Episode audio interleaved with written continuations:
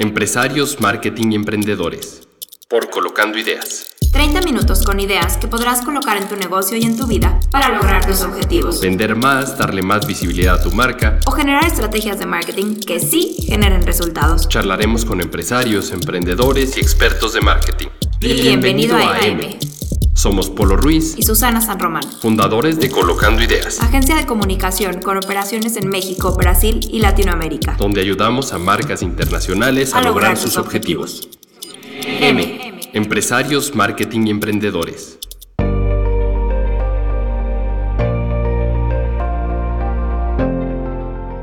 Hola, buenos días, bienvenidos a M Podcast. El día de hoy vamos a hablar de algo que les va a traer mucho dinero a sus empresas cómo crear campañas digitales exitosas y me acompaña Carlos Ponce, que él es parte del talentoso equipo de Colocando Ideas. Él es nuestro Paid Media Manager. Bienvenido, Carlos. Muchas gracias por invitarme. Lo estoy busque y busque, no crean que, que no y ya lo logramos. Carlos ya tiene ocho años trabajando en esto, yo le digo moviendo el abanico de la publicidad digital. Y hoy con nosotros él opera campañas y ejecuta toda la estrategia para Brasil, Latinoamérica y México. Entonces, tiene muchísima experiencia y nos va a compartir estos secretos para crear campañas digitales exitosas. Entonces, arrancamos. Carlos, tres palabras que te describan. Tres palabras que me describan. Mira, la verdad no lo había pensado, pero creo que una de ellas es la disciplina. Eh, trato siempre de, ser sumamente disciplinado y es un consejo que se los comparto a todos, eh, que se propongan algo y que se den ese plazo para, para, cumplirlo y que sepan que es mejor poquito a poco, muy poquito todos los días, a un eh, gran espacio cada vez eh, o cierto tiempo. Entonces es mejor hacerlo de forma constante. Em, autodidacta, soy muy autodidacta, me gusta mucho aprender por mi cuenta. Em, y también, bueno, sí, ya fuera del ámbito del trabajo me gusta mucho, mucho dormir, entonces también creo que esa es otra de las cosas que me podría definir.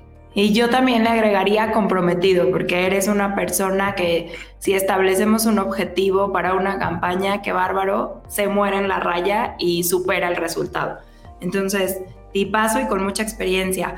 Vamos a hablar, Carlos, estos tres puntos básicos para que una campaña digital sea exitosa. Ok, Mira, primeramente creo que el, punto más importante es definir tu audiencia objetivo. El hecho de que tú sepas a quién le hablas, cómo le vas a hablar, te va a permitir crear un estilo de comunicación y decirle al cliente exactamente lo que necesita oír y dónde le está doliendo.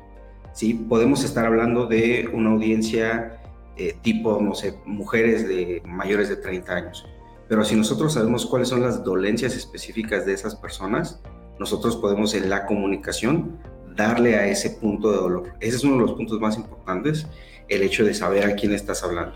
Creo que en marketing hacer una empatía, me encanta esa, ese planteamiento, entender el problema que está viviendo tu audiencia, presentarles el problema y tu solución, ¿no? Porque va a ser, la gente se va a identificar te voy a interrumpir y vámonos un paso atrás. No lo había pensado, pero ¿dónde corren las campañas digitales? ¿Qué es una campaña digital? Pues mira, una campaña digital, eh, desde mi perspectiva, tiene la misma lógica que una campaña en medios masivos. Eh, una campaña digital se caracteriza principalmente por correr a través de eh, medios, valga la redundancia, medios digitales, sea a través de plataformas de redes sociales, eh, buscadores como Google, Mozilla, eh, distintos buscadores, a través de eh, correos electrónicos, email marketing, incluso a través de aplicaciones. Pero la campaña sigue siendo, desde mi punto de vista, la campaña digital, la clave sigue siendo la misma que ha sido en medios impresos, medios masivos, la misma. Y es el arte que hay detrás de los anuncios. Los creativos siguen siendo la base para una campaña. Eso, eso para mí es muy importante y es algo que trabajo mucho con, con el equipo. Está bien que, se, que, que, lleguemos a una hipersegmentación muy avanzado con audiencias similares, personalizadas, pero la clave siempre va a seguir siendo el hecho de que tú tengas un anuncio con muy buena calidad. Un mensaje muy bueno, muy bien diseñado, que se note que conoce a tu audiencia. Así es. Que le haga sentido y un arte un video, una ilustración, un GIF, un lo que sea que los atrape. Y fíjate que, lo que yo he visto, Su, es eh, no necesariamente le tenemos que meter mucha producción. ¿eh? Muchos de los anuncios que nos han funcionado mejor son anuncios que parecen orgánicos, que son literalmente una foto de un celular, pero que tienen lo que comentas, un mensaje que va directamente a la zona de, de dolor. Me he dado cuenta que las personas no son tan exigentes en calidad, en composición. Ah, la sombra no se ve bien. No, no, no son tan exigentes en ese punto, sino más bien una foto que les diga lo que le está doliendo en ese momento y le dé la solución. ok, eso es muy importante. Si nos estás escuchando marketing manager, emprendedor, empresario, tu mensaje siempre tiene que ser claro y que demuestre ese conocimiento de tu cliente. Entonces, el punto uno para que una campaña sea exitosa es esta parte de conocer a tu audiencia, conocer ese dolor y cómo se lo resuelves. Punto dos. Exactamente. El punto dos viene eh, sumado a lo que estábamos platicando, el anuncio, el creativo. Y poco a poco las personas están comenzando a generar esta barrera entre los anuncios, ya los identifican ya es inconsciente. Exacto. Si tú buscas en Google, ya no pasas los tres primeros. ¿sí? O sea, como que dices, ah, ok, son anuncios, bajo a los resultados que son los orgánicos, los que no son pagados. Y lo mismo, eh, eso le, ha costado muchos problemas a Google. Y de hecho, antes, hace como cuatro o cinco años. Esta es la hora del chisme sobre Google. tuvo una, una actualización. y no sé si lo recuerdas, yo ya estoy un poco viejo, pero hace mucho tiempo había una sección de Google que la parte superior de los anuncios tenía un fondo amarillo. No sé si lo recuerdas. Eso no me acuerdo, pero aparece la sección amarilla. Eh, aparece una sección amarilla, no sé si, si más tarde lo podamos colocar, pero antes los anuncios aparecían en una sección amarilla y eso le causaba mucho problema a Google porque la gente veía esos anuncios. Y le hacía skip. Exactamente, exactamente es, similar al zapping. Antes tú estabas viendo tu programa en la tele y sabes que vienen los comerciales, cambio, es el famosísimo zapping ahorita en, medios digitales es el scroll down, ¿no? Sí. Y lo que hizo Google fue quitar ese fondo amarillo y poco a poco va asemejando los anuncios a los resultados orgánicos. Y entonces, eso mismo está pasando en, medios digitales ahorita también. La gente ya está repeliendo esos anuncios, porque ya dice, sabes que estos son anuncios, los salto. Y tenemos que comenzar a crear esta estructura más orgánica de los anuncios. Que sí sepa las personas que les estamos vendiendo, pero que sean más orgánicos los anuncios. Hay, hay una frase que me encanta mucho que dice, las personas, a las personas les encanta comprar, pero odian que les vendas. wow. muy, muy, muy claro ese mensaje a la hora de crear tus, tus anuncios. Y sí compramos, o sea, la verdad es que la gente cada vez se está convirtiendo más. La Asociación Mexicana de Venta en Línea el crecimiento que detectó de 2019 a 20, de 20 a 21 y ahora en 22 es exponencial, cifras a tres dígitos en porcentaje de crecimiento. Y yo ayer en la noche llevaba viendo anuncios de trajes de baño y cosas de verano 15 días. Y ayer decidí después de toparme 20 diferentes marcas anunciándome, decidí hacer mi compra y fue súper cómodo porque estás desde tu cama en la noche con insomnio, eso no ayuda, este, decidiendo tu compra, ¿no? Pero creo que también el consumidor a través de estas pautas se está informando y está haciendo compras un poco de impulso, pero también un poco de análisis. O sea, si te sale un anuncio de tu, de tu categoría, te van a salir, si reaccionaste a ese, te van a salir muchos más. Y puedes hacer como un análisis sin tener que ir a la tienda o a lo mejor ni siquiera entrar a un buscador o comprarlo y decides tu mejor opción. Entonces, sí nos gusta que nos vendan, o sea, no y sí, tiene que ser muy sutil y muy puntual. Entonces, el, último tercer punto para que la campaña sea exitosa. Eh, el último tercer punto es tu estrategia de aterrizaje. Es decir, a dónde vas a llevar a esas personas o qué vas a hacer después de que vean tu anuncio. Y este punto eh, eh, lo trabajamos mucho con el equipo de la agencia porque yo particularmente he notado que una persona dice, ¿sabes qué? Quiero esta campaña, este es mi objetivo, pero no tiene muy claro qué va a pasar después. Si tú no tienes claro a dónde vas a dirigir tu tráfico, si lo vas a dirigir a una plataforma de mensajería, a una tienda, hay que tener súper claro qué va a pasar y esa eh, página de aterrizaje, esa estructura de mensajes tiene que estar automatizada. ¿Para qué? Para que nosotros podamos descartar a los leads que no están perfilados de los leads que pueden ser eh, bastante potenciales. Y esta, ojo, creo que este punto es básico para que tu campaña de verdad te dé resultados. Así es. Yo he reaccionado a anuncios en LinkedIn, que ahí el clic en cuánto está, Carlos. Eh, un anuncio en LinkedIn te ofrece un clic desde 50 centavos de dólar hasta un dólar más o menos. Entonces, están desperdiciando clics y pagando porque le he reaccionado a Microsoft, a Comscore, a empresas muy grandes para que descargue eh, estudios, white papers. Le doy descargar y no funciona el link. Entonces tengan mucho cuidado porque eso fue un error en planeación, en que nadie verificó a dónde iban a ir, qué pasaría después. Otra cosa importante, como dice Carlos, este aterrizaje. Si tú dices que vas a dar un white paper o que vas a dar una auditoría o que vas a dar algo, de verdad te tienes que asegurar que lo den, porque si no pierdes credibilidad o que alguien los va a contactar y nadie los contacta después de días. Si nadie le da seguimiento a tus leads, entonces esos leads desperdiciaste tu dinero se enfría y ellos se quedan con mala imagen de tu marca. Así es. Entonces tienes que esa campaña de aterrizaje ¿Qué va a pasar cuando lleguen? ¿A dónde llegan? Después, ¿quién los contacta? ¿Entra directo a tu sistema de CRM o no? ¿A quién se le asigna? O simplemente voy a vender en ese momento a través de mi e-commerce, ¿no? Entonces, tienes que tener todo previsto. O sea, no nada más quedarte en el clic. Tu agencia te tiene que, y tu equipo de marketing y de ventas tiene que tener todo lo que va a pasar después. No se muere en un clic una campaña. Y, y lo que estás diciendo es correcto no, no hay un inicio y un fin de una campaña. ¿eh? Eso es erróneo, salvo, cuando la, vas a comenzar, ahí sí hay un inicio. Pero nunca se acaba una campaña, eso es cíclico. Una vez que terminas, analizas resultados, regresas a la creación de anuncios, regresas otra vez a la estructuración de campaña, optimización y nuevamente análisis del reporte. Entonces es un ciclo que nunca se termina y eh, hace un momento comentabas esta, esta última parte y desde mi perspectiva es a la que menos atención se le da es como, como, como ya se da por hecho que una campaña te tiene que generar leads, ya no te preocupas en qué voy a hacer con estos leads, cuál va a ser mi proceso de nutrición. Entonces, ese punto de qué va a pasar después de obtener el lead es muy, importante también. Cierto. Em, vámonos a, otra, ya que entendimos un poquito esto de audiencia, eh, anuncio y aterrizaje, que son los tres básicos para una campaña. ¿Cuáles son estos errores que ya medio comentamos algunos, pero cuáles son unos errores de campaña que debemos evitar? O sea, que el Digital Marketing Manager o que el emprendedor o quien esté a cargo de esta área, ¿qué errores tiene que tener listos estos focos rojos para que no le pase? Mira, el principal error que, que, bueno, te platico desde dos perspectivas, desde la empresa grande y desde la empresa mediana que tiene un budget un tanto más limitado eh, empecemos por, la audiencia mediana que, se presta más a esto.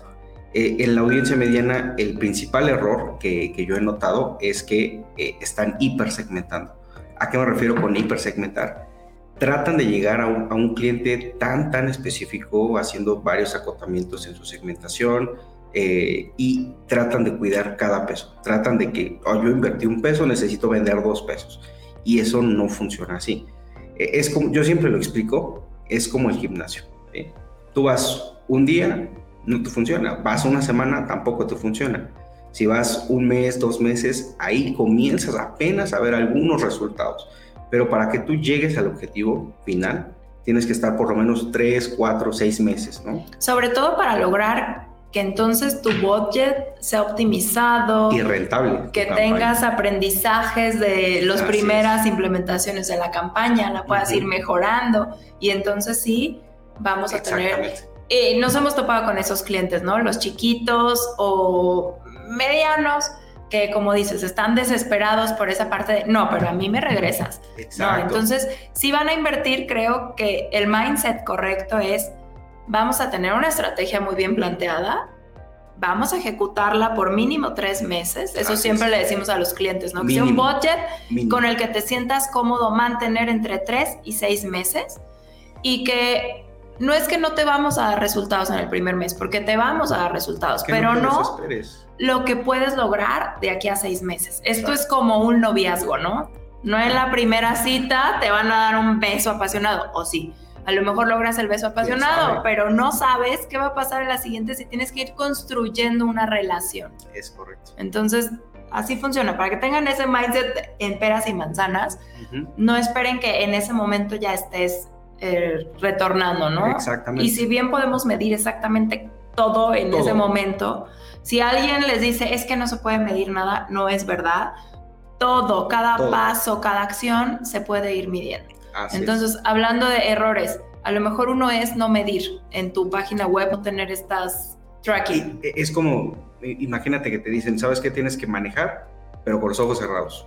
Es muy probable que vayas a chocar o que no sepas ni a dónde vas, ¿no? O que avances muy, muy despacio. Un, otro de los errores que, he notado es que no hay un tracking. Se, se, piensa nada más, tengo Google Analytics instalado y para mí eso es tracking. Y nadie lo abre además. Y, y, además de que nadie lo abre, eh, más allá de eso, ni siquiera hay una configuración básica. Sabes que, por ejemplo, este clic, cuántas veces, este botón, cuántas veces se le dio un clic, qué imagen del slider te funciona más, eh, dónde te funciona mejor tener los placements de tus productos en tu e-commerce. Ese tipo de respuestas son vitales que tú puedas darlas. Y si tú dices, mi tracking es tener Google Analytics instalado, no estás haciendo un buen trabajo de métricas. Claro, y ahorita más adelante vamos a hablar de las métricas, calma. Eh, otros errores, Carlos, a mí me ha tocado a ver, por favor, corporativos gigantescos. Me han salido muchas veces anuncios en LinkedIn, en Facebook, en Instagram y en YouTube en portugués. Así es. Entiendo que nos avienten un, un, anuncio en idioma inglés a México, pero ojo, nosotros llevamos campañas a nivel Latinoamérica y ahí el inglés no es tan común como en México país.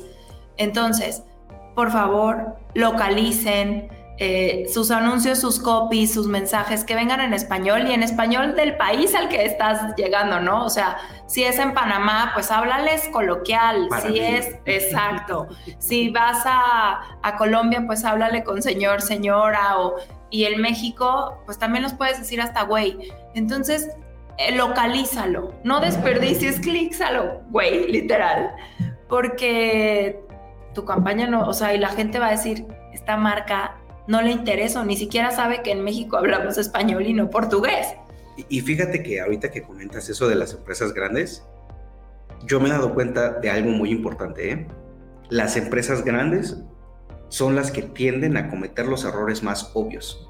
Porque tienen una estrategia, una estructura impresionante. Gigante. Eh, tienen, después, después de que se reciben los leads, tienen una estructura, un equipo que les da seguimiento, tienen herramientas automatizadas de marketing, pero son los que tienden a cometer los errores más grandes. ¿eh?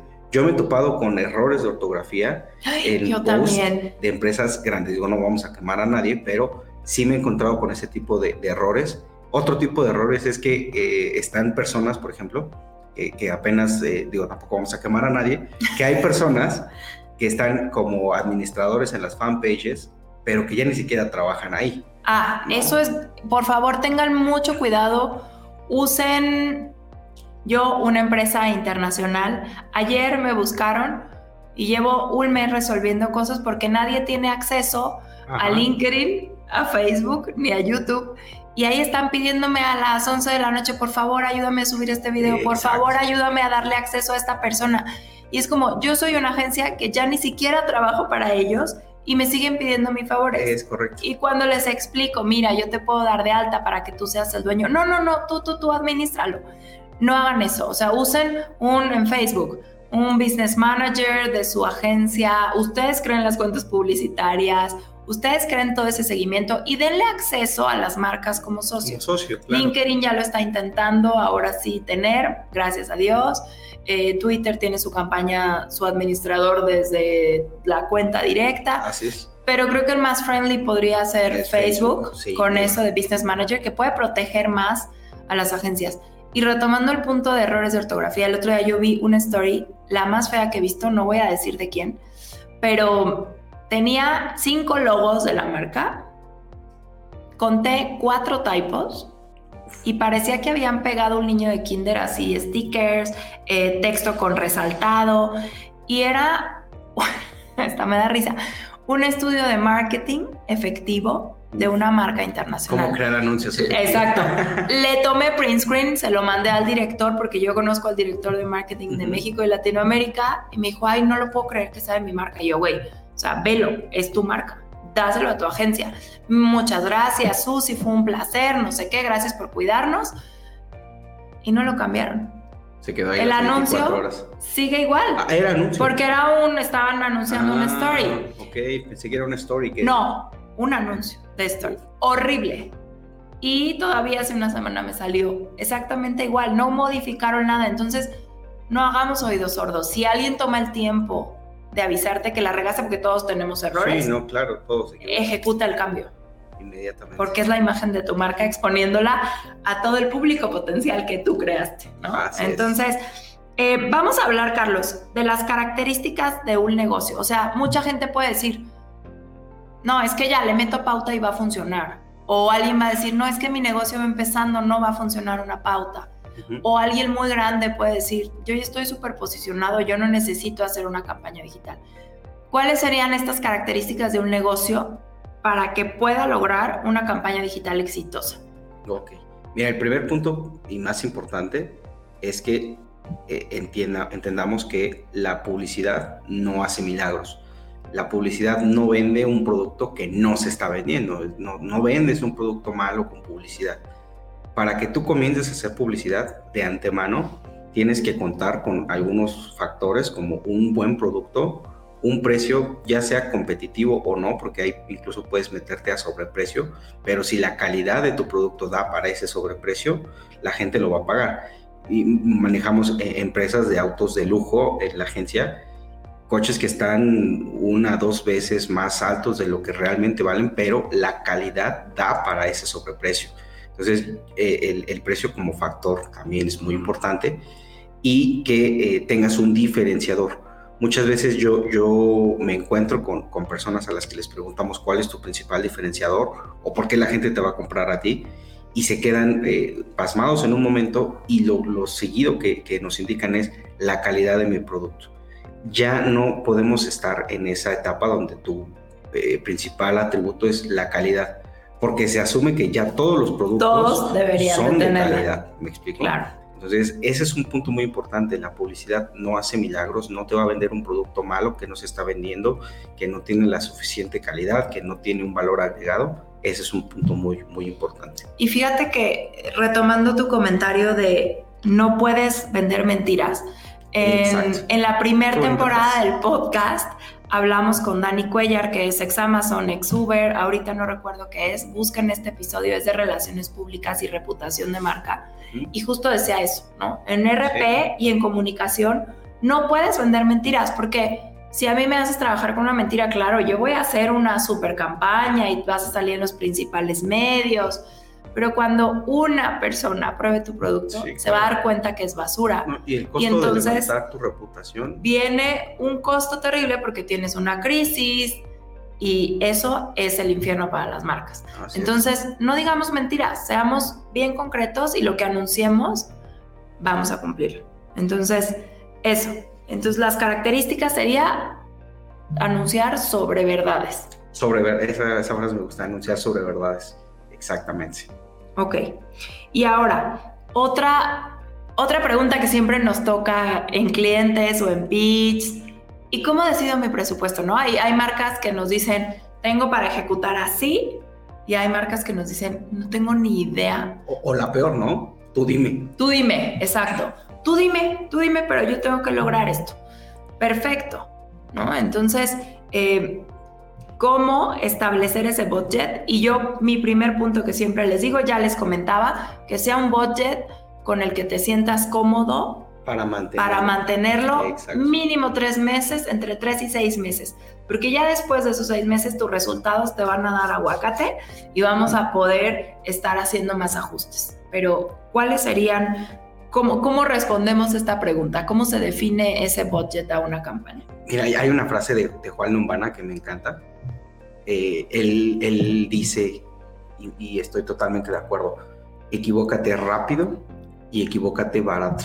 Eso está Ajá. hermoso. ¿Por qué? Porque si tú dices, bueno, tengo un millón de dólares para meterle a la campaña y es la primera vez que vas a lanzar una campaña, no sabes qué tipo de creativos funcionan, no sabes qué audiencias te funcionan, no sabes los formatos y videos, imagen, corto, en vertical, no tienes ese... ese y no sabes exactamente cuál de las redes o cuál de los buscadores, qué medios, exacto. Entonces, si no tienes ese aprendizaje previo, no, o sea, lo que vas a obtener con ese millón de dólares es prácticamente tirarlo a la basura. Yo, y, sigo su consejo, ¿no? Yo lo que siempre recomiendo es equivócate rápido y equivócate barato. No importa que tengas un presupuesto de 100 mil dólares o de 100 pesos o, o de mil pesos, no importa Siempre la recomendación es empezar a invertir por día aproximadamente entre 5 y 20 dólares. No importa que seas Amazon, no importa que seas una empresa gigantesca, la recomendación es primero testear una, dos, tres semanas, todo esto que vamos a platicar, medios, formatos, mensajes, copies, todo, absolutamente todo. Tener una estructura de optimización, que tengas tú un plan de optimización, porque hay un proceso para eso. No es nada más lanzar los anuncios y, ah, mira, este tiene un CTR más alto que este otro anuncio. Hay una estructura para hacer estas optimizaciones, pero sí, lo más importante es escalar las inversiones. Ya que tú dos, tres semanas de implementar tus, tus testings, digas, ah, mira, ya tengo la información de qué funciona mejor, ve aumentando, aumentamos gradualmente. ¿Qué pasa actualmente? Si tú aumentas más de un 20% de tu presupuesto diario, Facebook e Instagram, sobre todo que son las principales, te van a regresar a la etapa de aprendizaje. Entonces la recomendación es nunca aumentar más de un 20%. Yo, yo soy un poco más eh, seguro en ese sentido y me gusta aumentar un 18, 19% por día. Y la, la, vez que probé, porque digo, bueno, ¿sabes cómo lo pruebo, no? traté de aumentar un 25%, 30%. Golpe. Golpe, e incluso ahí en las métricas de Facebook te decía, ¿no? Eh, último ajuste importante, hoy. Entonces se resetea todo tu aprendizaje. Cada que Facebook dice ajuste importante dentro de tu campaña es que empezamos de cero, amigos. Eh, sí, digo, tal cual de cero plano. Pero... Pero todo el avance que tenía se vuelve a resetear para que entre nuevamente en aprendizaje tú tu campaña. Me gustó muchísimo eso de equivócate rápido. Yo lo pondría aprende. O sea, porque es un aprendizaje y esto para que tengan calma todos los clientes y las personas que quieran invertir. Pero nosotros, pues tenemos que ir probando todo. Entonces, la agencia que tú elijas, que tenga esta capacidad, tú ya tienes que tener diferentes copies aprobados, diferentes artes aprobados y aún así la flexibilidad de decir, este funciona, pero este también. Entonces vamos a crear un nuevo arte, vamos a crear un nuevo copy y vamos a probar. Y otro punto sería, mantente en contacto. O sea, cliente, no abandones a tu agencia porque estos tres semanas de inicio son básicas, ¿no? Me están funcionando los leads, están increíbles. Eh, sí estoy vendiendo en el e-commerce. Oye, he visto que descargan el white paper y además he visto que se quedan en otra sección hablen mucho, tengan mucha comunicación, porque todo ese feedback nos va a servir para esa optimización en las primeras tres semanas que sea mucho más efectiva. y a lo mejor hasta encontramos nuevas oportunidades, ¿no? Sí, sí, nos ha pasado, ¿eh? Nos ha pasado que el cliente nos da feedback, sabes que estos leads están funcionando súper bien y nos damos cuenta en el tracking que vienen de un anuncio que pensamos que no iba a funcionar y eso nos da luz para crear anuncios con ese mismo, mismo estilo. Y ojo, los que creamos campañas a nivel Latinoamérica, cada país es un mundo, literal. Así es. O sea, no piensen que lo que nos funciona a México le va a funcionar a Colombia, a Panamá, a Chile, a Argentina, no. Y menos a Brasil. O sea, Brasil es un toro, es un algo que se cuece aparte, son bien distintos. Sí son latinos, pero su manera de consumir es muy diferente. Sí, que de hecho los costos en Brasil, ahorita que lo mencionas, están al nivel de Europa, de Estados Unidos, de Canadá son el país de Latinoamérica más caro. Más caro, lo vemos, ¿no? 2, 3X más, eh, más, bueno, más caro que lo que nosotros conocemos. Exacto. y además les tienes que estar, o sea, encontrar un mensaje para Brasil es complicado porque de verdad es una cultura. Nosotros tenemos equipo nativo que vive en Brasil y todo. Y aún así es, es un público muy particular. Así es. Entonces, no crean, por favor. Yo sé que las grandes corporaciones llegan con sus campañas ya súper increíbles, pero de verdad, marketing managers analicen, ¿le va a resonar a mi equipo? Si la trato de localizar, ¿funciona? ¿De verdad es algo que, les emocionaría, que les impacta? Y si la respuesta es no, mejor ni la lances. O lánzala en orgánico y dile a corporativo, oye, no funcionó o para probar, exacto. pero no te avientes todo el budget porque a lo mejor con ese budget que te habían asignado puedes contratar gente local y hacer algo local. Ese es el, beneficio de ser latino, ¿no? Nos sale más económico producir y todo. Y entonces si haces una campaña latina que jale con foquito a cada país, ¿no? Entonces eso para la gente que hace campañas a nivel Latinoamérica, porque nos pasa. Eh, ahora, Carlos, vamos a la parte sabrosísima. Las métricas que tenemos que definir. ¿Cómo vamos a medir que esta campaña digital está siendo exitosa? Muy bien. Em, tocando el tema de las métricas, eh, es un punto que veo que no, se atiende mucho realmente. Eh, y, se entiende por métricas ah, en una instancia inicial, ¿no? Eh, uno, uno, analiza de forma muy superficial las métricas de impresiones, alcances, clics, eh, mi, Como dice Ángel Buendía, son métricas de vanidad. Eh, en cierta forma sí son de vanidad, los, followers. ¿Cuántos followers crecimos? Que realmente no, no aportan nada, tú lo sabes perfectamente. No importa que tengas 100 mil followers. Si, reaccionan 20 a tus orgánicos. Y, si no le metes lana, realmente es que Facebook no te va a dar exposición, Instagram tampoco te va a dar exposición, a menos de que le, entres con, con, una lana. Pero las métricas duras, que yo, yo las llamo así, son las que están relacionadas con el, dinero. Y una de las más importantes para mí es el ROAS, el retorno de mi inversión en anuncios. Yo necesito como, como agencia saber exactamente cuál es tu costo y cuál es el margen de utilidad por cada una de las ventas de tu producto. ¿Para qué? Para yo poder saber hasta dónde puedo estirar la liga de mi costo por adquisición, que ahí viene otro de los puntos cuánto me cuesta a mí adquirir un cliente. Si a mí, por ejemplo, un cliente me cuesta adquirirlo 200 pesos, un ejemplo, 200 pesos adquirir un cliente que me va a comprar un ticket de 400 pesos y mi cliente su utilidad es de, no sé, 50 eh, pesos, 100 pesos por venta, ahí estamos hablando de que el retorno está siendo negativo. ¿Por qué? Porque no está ganando nada, al contrario, está perdiendo dinero. Pero si nosotros detectamos, ¿sabes qué? Este cliente puede quedarse un, un año, dos años con nosotros, ahí tenemos otro de los puntos de, muy importantes que es el lifetime value, el valor total de un cliente. Si nosotros tenemos ya estabilizado que un cliente se queda dos, tres años con nosotros, podemos nosotros exceder ese costo de adquisición mucho más allá de los 200 pesos. Pero eso solamente lo tenemos cuando conocemos internamente al cliente, que luego son celosos, ¿eh? Luego son celosos. No, no nos quieren dar esas cosas. De mi estructura de costos, eh, mi estructura de, ganancias, de márgenes por producto. Entonces es importante que como empresa, si tú confías en tu agencia, tengas esa apertura con ellos de decir, mira, el producto A, esta es la estructura de costos, este es el margen bruto, el margen neto, con esto puedes jugar. Yo estoy dispuesto a darte un 10, 15% del margen para publicidad. Y en promedio mi lifetime value de cliente es... Es de tanto, entonces yo como agencia puedo extender esa duración. Y nos pasa que no todas las empresas tienen ese conocimiento. Así es, y pero por eso justamente hay que capacitarlos, educarlos, trabajarlos con ellos. Pero yo, yo me quedaría con esas, ¿eh? el retorno de inversión en anuncios, el, famosísimo ROAS, el, costo de adquisición, el, el famoso CPA, y el lifetime value. ¿Cuánto me vale a mí? ¿Cuánto me va a dejar un cliente? Si nosotros sabemos, por ejemplo, que vamos a hablar Easy. ¿Sabes qué? Easy, el promedio son 2, 3 años de, servicio. Cada mes se pagan 800, 900 pesos. Eso es lo que vale un cliente para mí. Yo lo adquiero una vez, no importa que me gaste 4 mil pesos en adquirir ese cliente porque sé que lo voy a retener 3 años y cada mes me va a estar dando mil pesos aproximadamente. Entonces nada más ahí hacer la aritmética son 36 mil pesos.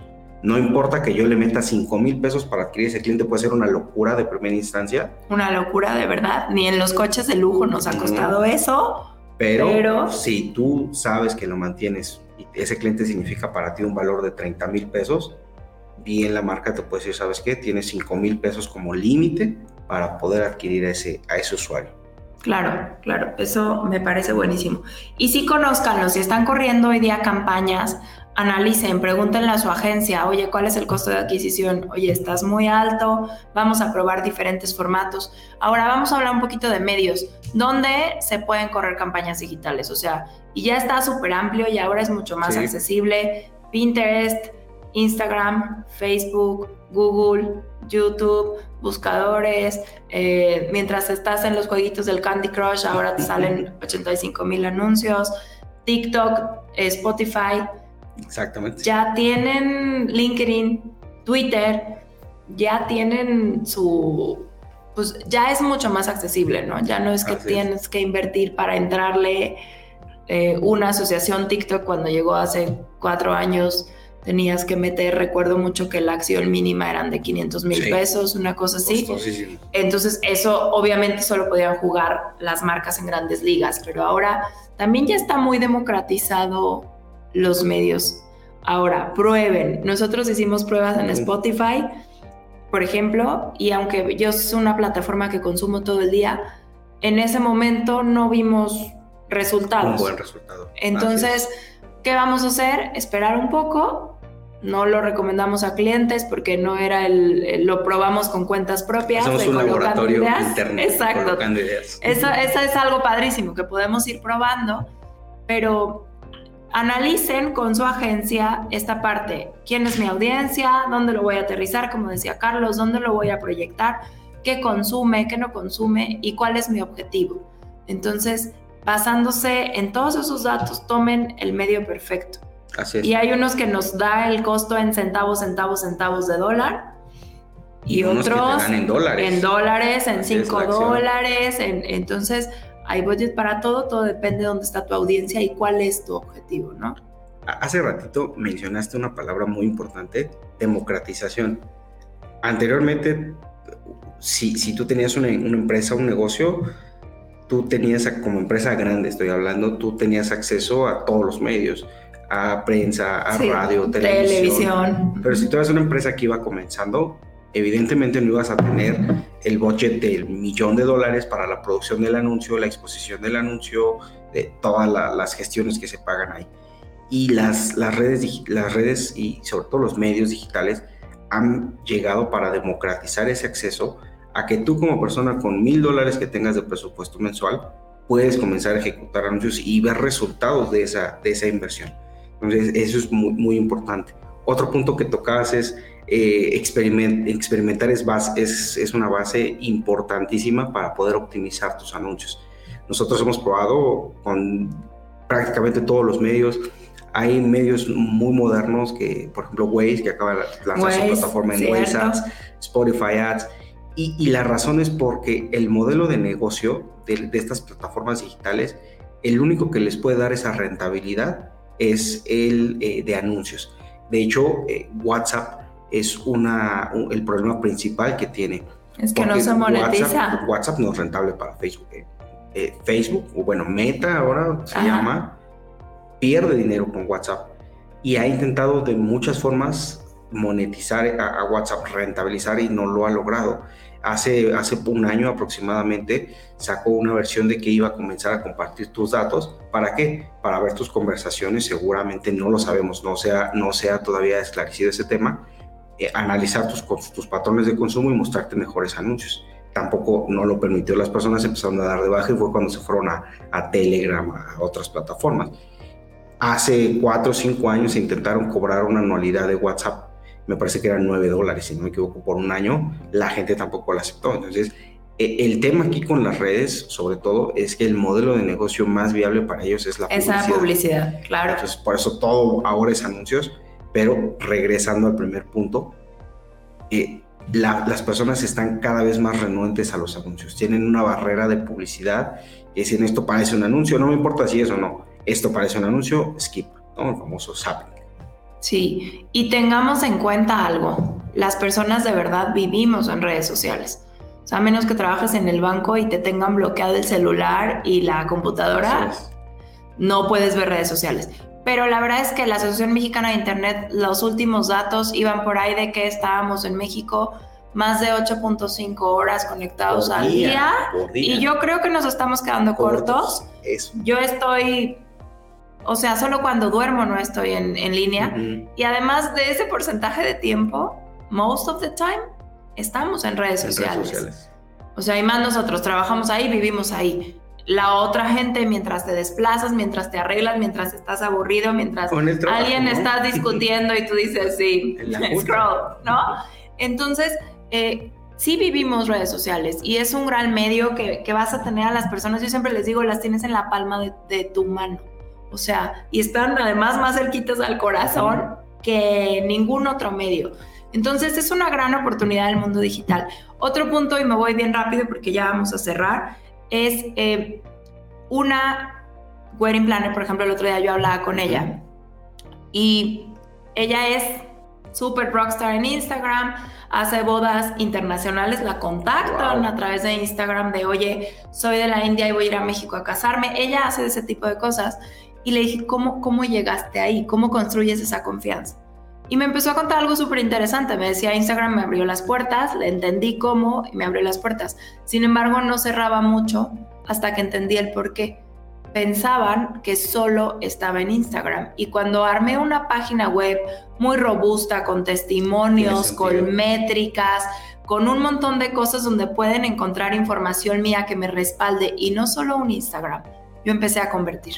Y empecé a convertir clientes internacionales chonchos, ¿no? Y ahora ya hace hasta convenciones, increíble. Pero ojo y les digo este mensaje porque nosotros siempre le decimos a clientes, tu página web no puede estar abandonada. O sea, hay páginas web todavía que de repente la abres y suena música. Eso es de los noventas. O que trae la introducción en Flash. ¿no? no, en Flash. O sea, ya ni corren. Entonces, por favor, pónganle atención a sus páginas web porque si a la gente le hace sentido todo lo que ve de ti en publicidad, en redes, tienes que tener donde aterrizarlas, donde vean la historia y el respaldo que tiene tu marca. Entonces, póngale atención a su página web, míranla y conéctenla con redes. Y Por medir no es nada más instalar eh, Google, Analytics, ¿no? Exacto. Ahora, ¿cómo elegir una, una, una alianza? Otra vez. ¿Cómo elegir una agencia que sea una aliada para tu marca? Porque eso nos convertimos en su equipo y en su aliado. Mira, la clave está en que no te vean a ti como un centro de facturación, sino que realmente estén preocupados porque tú consigas sus objetivos como marca. Si trabajamos con marcas muy grandes y siempre lo que preguntamos es cuál es tu objetivo real en redes sociales. Sí, ok, crecer followers y demás. No, no, ese no es un objetivo real, ese es una meta. El objetivo real, ¿cuál es? Posicionamiento de marca, eh, generación de ventas, cuál es el objetivo real.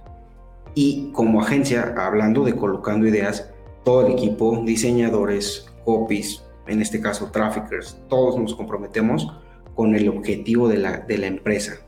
Y ese es un punto que creo que es el más importante de todos, que te vean a ti como, ok, si yo cumplo mis objetivos, yo puedo tener tal vez un esquema de comisiones, puedo tener alguna retribución adicional, pero siempre y cuando yo cumpla los objetivos. No nada más es enviar parrillas, publicarlas y pasar la factura mensual. Otro de los puntos que, debes de tener en cuenta al elegir una agencia es la experiencia en el ramo en el que tú estás.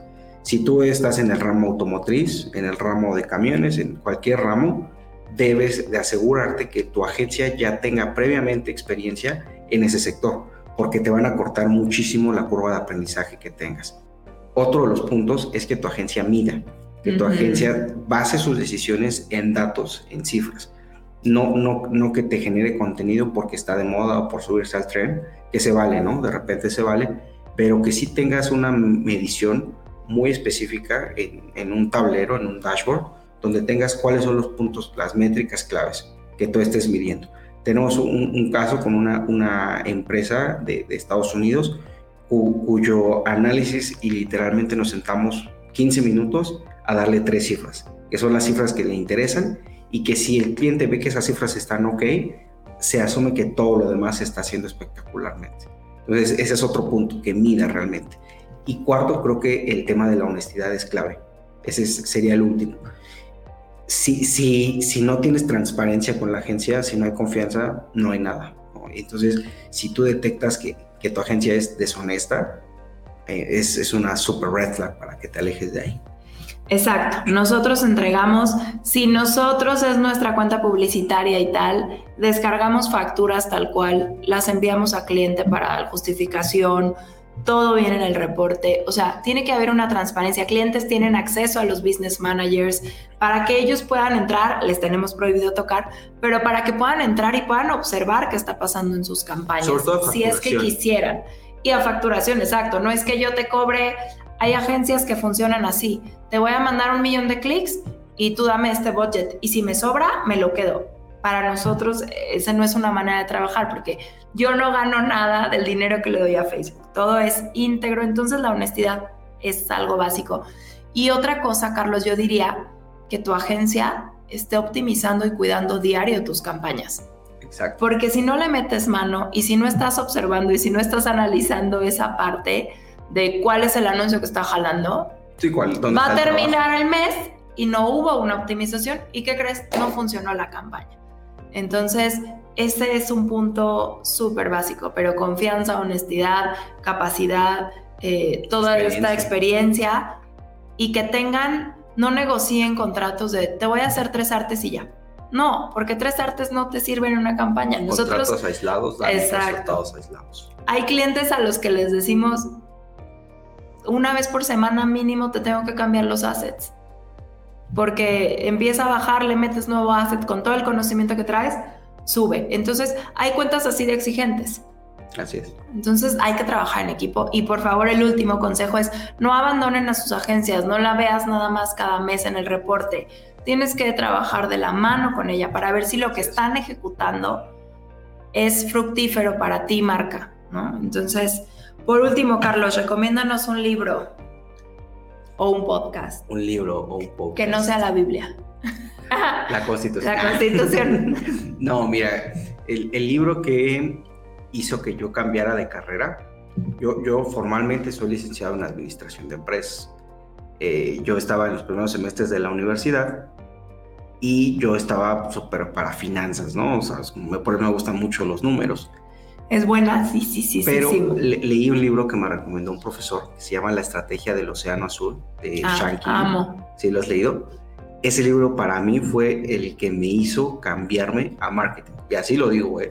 Ese libro para mí fue un parteaguas de decir, yo, yo iba para finanzas netamente, finanzas empresariales, me gustaban mucho los números desde, desde que tengo memoria, pero ese libro particularmente te habla de, no se trata de que tú entres a un mercado que ya está lleno de competidores, y me encanta porque ponen el, ejemplo del, del Cirque du Soleil, que ellos no entraron a la industria del entretenimiento, no entraron a la industria del circo tampoco. Ellos crearon un nuevo mercado, un nuevo nicho.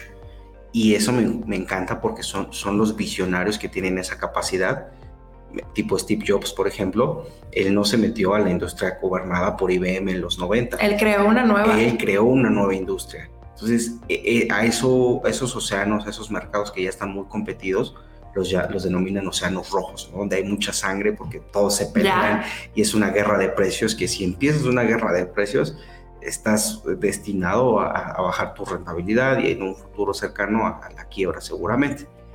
Y ellos presentan otra perspectiva, otro panorama de decir, no hay por qué entrar a océanos competidos, océanos rojos, creemos océanos azules, océanos limpios donde no haya competencia con una propuesta de valor. Y me gustaría cerrar regresando al primer punto. La publicidad no hace milagros. La publicidad no te va a vender un producto malo. Tienes forzosamente que desarrollar un valor agregado de tus productos, de tu servicio, para que se venda, para que no estés en donde están todos los competidores peleándose por el cliente al final. Exactamente, pues ahí lo tienen, el talento de Colocando Ideas, un tipazo y súper buen marketer Carlos Ponce, y muchas gracias, Carlos, por, por todo este conocimiento que nos compartiste en campañas digitales exitosas. Nos escuchamos el siguiente miércoles en M Podcast y de verdad, gracias por, por todo lo compartido. Y gracias a ustedes por escucharnos. Compartan el podcast, por favor. Hasta luego. Gracias. gracias. M. Empresarios, Marketing y Emprendedores. Por Colocando Ideas. 30 minutos con ideas que podrás colocar en tu negocio y en tu vida para lograr tus objetivos. Vender más, darle más visibilidad a tu marca. O generar estrategias de marketing que sí generen resultados. Charlaremos con empresarios, emprendedores y expertos de marketing. Bienvenido, a AM. Somos Polo Ruiz y Susana San Román, fundadores de Colocando Ideas, agencia de comunicación con operaciones en México, Brasil y Latinoamérica, donde ayudamos a marcas internacionales a, lograr, sus objetivos.